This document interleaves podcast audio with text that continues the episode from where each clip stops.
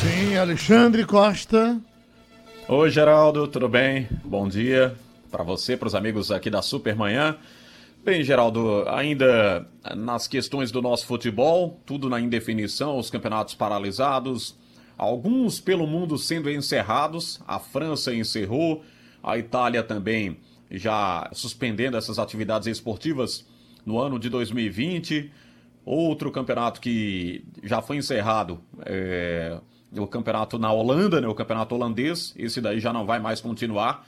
O PSG, como eu disse há pouco aqui, foi já, consagrado como campeão francês sem ao término, sem chegar ao término da competição, e várias competições chegando ao fim por conta de nenhuma perspectiva do nosso futebol seguir nessa temporada 2020. Muita gente diz já que o ano foi perdido. Esses clubes perderam o ano, não teriam como recuperar a essa altura. Uma notícia aqui para o Brasil é que o Flamengo está iniciando, a partir de hoje, os testes para a Covid-19 lá no CT, né?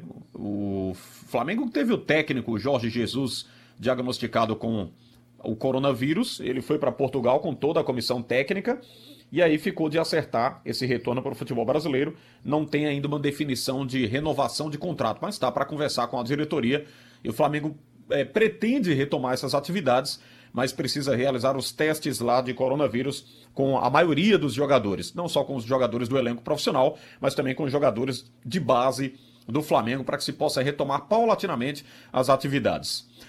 Essa semana, o Ralf Carvalho conversou aqui com o presidente Evandro Carvalho, presidente da Federação Pernambucana de Futebol, mas nós vamos conversar com ele justamente sobre essas questões que são é, das federações. Eu estava vendo aqui algumas notícias de algumas federações pelo Brasil e clubes que já liberaram atletas. E as federações, obviamente, com a movimentação do futebol, elas têm um caixa, têm essa movimentação diariamente, podemos colocar desta forma. São taxas, é, são jogos, tudo isso a federação arrecada e a gente sabe de uma forma como administrar o futebol de cada estado, né? No caso da Federação Pernambucana de Futebol, eu vou com o Evandro Carvalho agora tirar uma dúvida sobre essa questão financeira. Presidente, é, inicialmente, satisfação tê-lo aqui na Rádio Jornal. Bom dia, presidente. Bom dia, Alexandre. Bom dia, Geraldo. Bom dia a todos que estão no estúdio e a enorme audiência da Rádio Jornal. Sempre é um prazer poder atendê-los. Ô, presidente, é, eu tenho uma pergunta curiosa, que inclusive a gente faz aqui no dia a dia. Até você foi ouvido essa semana com o Ralf de Carvalho, falava sobre outras questões, principalmente aquela perspectiva da Secretaria Estadual de Saúde, de que o futebol nem pensar, né, de que as atividades não, não serão retomadas de momento, porque a dificuldade ainda é muito grande. Há uma previsão de que até o meio deste mês, hoje estamos no dia 1 de maio, e até a metade de maio essa pandemia possa ainda alarmar ainda mais a população, não só pernambucana, mas em outros estados do Brasil. E aí eu faço uma pergunta aqui para o presidente da Federação Pernambucana de Futebol. Como é que está a saúde financeira da federação? A gente sabe, como eu disse aqui há pouco, essa, essa verba ela entra através da movimentação dos clubes, do trabalho dos campeonatos, do futebol no geral. O futebol precisa ser movimentado para que se possa ter renda, ter caixa. E a Federação Pernambucana, como é que ela está sobrevivendo em meio a essa pandemia, mesmo com o dinheiro que foi enviado pela CBF às federações do Brasil, que não foi tão alto assim. A gente viu até o balanço aqui da CBF no quesito distribuição de verba e não foi uma grana tão alta assim. Como que a federação sobrevive em meio a essa situação, hein, presidente? Bom, a federação tem duas fontes de receita. A primeira delas é, uma vez por ano, as transferências e registros, que são custas protocolares e necessárias, que geram, inclusive, o caixa para pagamento do seguro de vida dos jogadores. Pernambuco é o único estado do Brasil onde os clubes não pagam esse seguro. A federação paga através de uma operação que ela montou muito bem sucedida, já há seis anos, e nós conseguimos uma situação muito favorável e isso permitiu que Pernambuco fosse pioneiro nesse sentido. Que me consta, nós ainda somos a única federação que tem esse, esse investimento.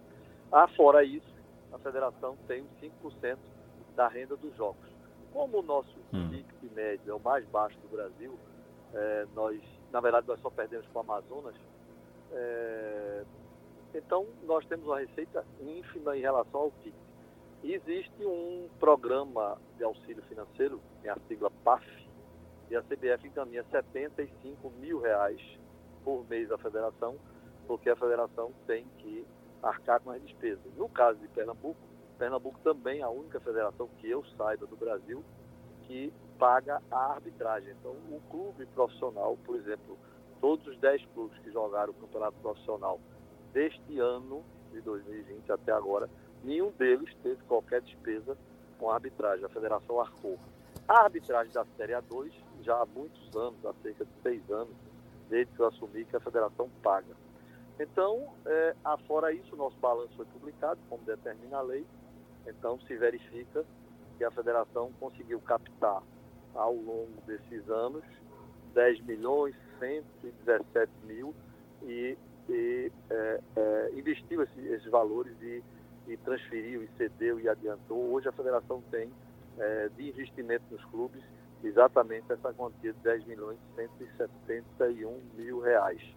É, o, que nós, o que nós fazemos é isso, nós conseguimos televisão, patrocínio.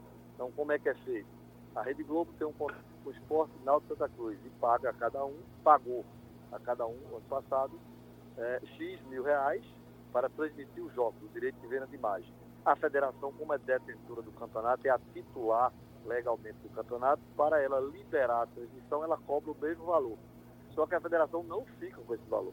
Ela rateia esse valor entre os clubes intermediários. E coloca uma cláusula no contrato que cada clube desse tem que ter, no mínimo, dois jogos transmitidos. Por que isso? Viabiliza que o clube coloque o nome, propaganda, publicidade no seu terno de calção e camisa. Então isso gera mais uma receita para o clube. A federação recebeu 120 mil reais da CBF para uma ajuda para os clubes. Sim. É, sem série, a federação repassou esse dinheiro e repassou dela própria mais 120. Então, porque a federação também é, investiu na arbitragem. Ontem eu estava vendo uma crítica muito ruim, muito, fiquei muito triste. É, saiu na internet de, de, de, sindicatos de árbitros estaduais é, relatando dificuldades, que as federações não tinham ajudado. E eu achei que era um compromisso nosso, uma obrigação nossa, porque os árbitros, todos eles têm, dependem também, e muitos deles são praticamente quase que exclusivos da arbitragem, no nosso caso também. Então, eh, nós achamos e então fizemos o investimento, já vai na ordem de 20 mil na arbitragem. Então, é, tudo isso é, é, é, nós conseguimos reduzir. O balanço mostra que do que eu assumi a federação para hoje, nós fizemos uma redução brutal em despesa. Nós conseguimos é, é, tornar a federação a primeira federação da América Latina, junto com a CBF, integrada online, ó, é, em tempo real, sem papel, é, toda no sistema TOTS, toda, toda, toda é, informatizada. Então, tudo isso é questão de gestão. Eu passei minha vida toda Entendo. em concursos públicos, depois fui no mercado privado, mercado financeiro, advocacia financeira. Então é questão de gestão, só isso. Ô presidente, é, com o andar da carruagem, a gente observa que hoje seria iniciado o campeonato nacional. Dia primeiro, a primeira rodada, ou seja, o dia do trabalhador, se estendendo aí para o fim de semana. Já o nacional, os estaduais, com uma previsão já de encerramento. É, com tudo que foi elaborado até agora, tudo que foi colhido, tudo que foi discutido também nessas reuniões, presidente vê como uma obrigação encerrar o Campeonato Pernambucano sem ser jogado? Vai ter data para isso? Ainda vai persistir com essa ideia? Qual o pensamento do presidente da FPF sobre esse assunto? É, a, a, a, CBF e as federações, o conjunto das 27 federações, só tem duas certezas absolutas, dois tópicos. Um, é, até dezembro, essa pandemia será controlada. Se não for, evidentemente seria um caos universal, mas se acredita que até dezembro ela será é, superada e que os estaduais serão concluídos, seja esse ano, seja no próximo ano. Mas é, é, é como eu brinquei, eu, eu disse a Ralf, é mais fácil não ter o campeonato do próximo ano, não se realizar o campeonato do próximo ano e se concluir o campeonato deste ano, do que não concluir. E isso é uma questão técnica, legal. No Brasil, hum. é o único país do mundo onde, tem, onde o Congresso legisla em futebol. O Congresso legisla numa área que era meramente de, de regulamentação administrativa das entidades. Nenhum país do mundo tem leis específicas para o futebol como o Brasil tem. E então é, é impossível, como a competição não é ponto corrido, é impossível ela ser suspensa, cancelada, porque caracteriza o chamado, a chamada virada de mesa no linguajar popular. E isso ensejaria centenas e centenas de ações é, é, milionárias no país todo, centenas de questionamentos, intervenções é, judiciais, administrativas, do Ministério. Então, é, é impossível. A única certeza que nós temos é essa. É, se nós pudermos, dentro, o primeiro passo foi dado, nós temos o parecer favorável do Ministério da Saúde, nós Sim. vamos ter agora o, o protocolo médico nacional validado, depois nós vamos receber isso, vamos levar para cada Secretaria de Saúde do Estado, para cada Secretaria Municipal, vamos nos reunir e vamos estabelecer. Será possível, por exemplo, é, apenas conjecturando, será possível em Pernambuco iniciar em junho? Ótimo. Não é possível, só será possível em julho. Muito bem. Não será possível em julho, só será possível em agosto. De qualquer forma, segue. Não será possível em agosto, só será possível em dezembro. Nenhum problema. Iniciaremos tão logo haja segurança médico-sanitária que permita. Presidente, os clubes da capital divulgaram o balanço financeiro na data limite, né? Até o final de abril, ou seja, ontem. E Não, o esporte na, na, divulgou. Na verdade, na verdade, Alexandre, tem um equívoco hum. enorme. Esse prazo tem mais 90 dias. É porque, ah, sim. É porque é, a, a CBF, nós pedimos aos clubes que façam antes para poder nós termos tempo e capacidade e o prazo mais estendido, 90 dias, para as chamadas re-ratificações. Mas, a bem da verdade, essa crítica que faz aos clubes, que publicou do outro dia, ela não, não corresponde à realidade. O prazo se estende por mais 90 dias. É, então é, é, bom saber disso, viu, presidente? Porque a gente aí ia tocar no assunto Santa Cruz, que a gente tentou até um contato aqui com a diretoria do Santa Cruz para falar sobre o assunto também. Foi o único da capital que não divulgou o balanço.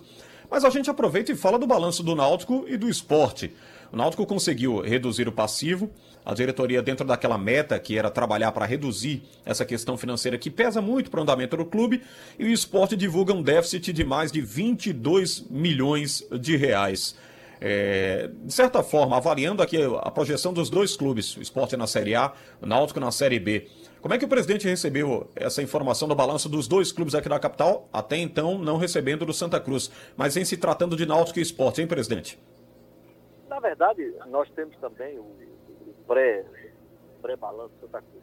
Os três clubes, e aí é preciso louvar a capacidade de gerenciamento e administração de Milton, de Edno, e de Constantino, os três conseguiram uma evolução muito grande na consolidação dos ativos, na valoração dos ativos, no enxugamento da máquina, na redução do passivo. Isso é um fato inconteste, os balanços demonstram isso. Os balanços, contudo, são bons? Não. São ruins porque no Brasil todo é ruim. Ontem eu estava, por acaso, na tele e tínhamos necessidade de ver alguns contratos, alguma coisa. Eu estava vendo, por exemplo, o caso do Flamengo. O Flamengo foi o clube que mais arrecadou no Brasil, praticamente arrecadou o dobro do segundo colocado. E foi o clube que mais arrecadou na América Latina. E está no passivo, precisou contrair empréstimo bancário particular. Quer dizer, o futebol brasileiro, eu não falo nem do mundo, mas o futebol brasileiro precisa repensar.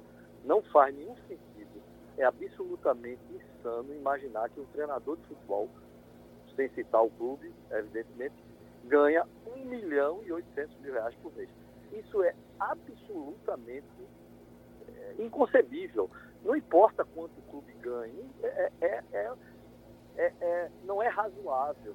Se eu pegar o, o, maior executivo do Brasil, a pessoa, o, o, sem citar, sem dizer quem é, do mercado financeiro, ele não ganha um terço disso. E a pessoa que é responsável por bilhões e bilhões de dólares de movimentação. Enfim, se você pegar o maior diretor médico, o maior cientista, nada no mundo ganha um terço do que, do que é. Então é absolutamente irreal. Então será preciso, talvez isso para mim seja o maior benefício dessa pandemia, será os clubes se conscientizarem de que não é possível viver essa realidade que é absolutamente dispare do mundo, do mundo físico, material e financeiro que nós temos. É verdade. Presidente, só para a gente fechar de momento, é, queria lhe agradecer aqui pela presença mais uma vez na Rádio Jornal. Dizer que a gente vai estar sempre nesse contato, porque é importante ouvir o presidente da federação, até no, no quesito de resoluções aí para o segmento do nosso futebol. Como é que o senhor observou o pedido dos clubes da Série A2 à CBF por um dinheiro também para respirar ainda na temporada? Não há previsão de conclusão da Série A1, a Série A2 ainda nessa indefinição enorme, Mas eles têm o apoio da federação, ou seja, das federações locais também, presidente? Ah, o... eu vi o pedido, eu conheço. É, tem uma uhum. equipe enorme nele, é, que é o fato de solicitar a verba da FIFA, do chamado legado da Copa. Essa verba, primeiro, a maior parte dela já foi distribuída porque ela foi designada aos estados. Essa verba, quando a FIFA colocou, ela antes aprovou Sim. projetos sociais, projetos estaduais naqueles estados onde não haviam sido construídas arenas. Por quê? O, o conceito era de que as arenas iriam gerar desenvolvimento. Houve a crise econômico-financeira do Brasil, do mundo, e o resultado não foi o que se esperava. Por exemplo, o governador Eduardo Campos planejava que lá em São Lourenço seria a cidade da Copa, com todo o centro tecnológico de Pernambuco, com mais de 4 mil residências. Tudo isso não vingou, tudo bem. Mas o, o legado da FIFA, ele já existia para isso. Então, não existe esse, esse legado, esse valor, porque a maior parte dele já foi distribuído e aqui não foi, já está comprometida, lançada e registrada nos projetos que já existem. Portanto, esse valor não existe. Ponto. Dois, a CBF fez o aporte, é, se eu não me engano, 200 mil, 300 mil para cada clube.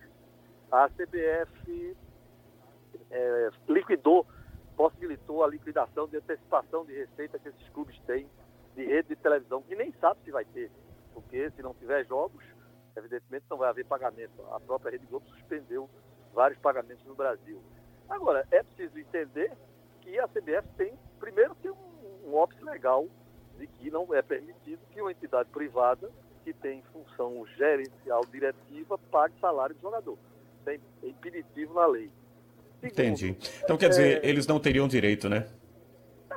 A CBF está fazendo o que pode, como nós fizemos, nós tiramos o que tinha, o que não tinha. Eu já fui, já estou uhum. negociando com o banco para tentar contrair é, empréstimo, contrair algum tipo de, de, de, de, recurso que possa ser pago a médio e longo prazo. Agora, tudo tem um limite, uma capacidade financeira. É, quando se diz, a CBF teve um balanço de um bilhão, teve, mas desse um bilhão só fica líquido 175 bilhões, que a CBF custeia todas as competições, todas, todas. É a única confederação do mundo que todas as competições, à exceção da Série A, todas são custeadas pela CBF. Isso desde sub-10, sub-11, sub-15, sub-13, feminino, seleção, tudo. Então, é, arrecada um bilhão, mas gasta 830 e tanto. Então, só fica cento pouco. É. Presidente Evandro Carvalho, obrigado pela presença. A gente volta a conversar aqui na programação da Jornal, viu, presidente? Um abraço. Um abraço.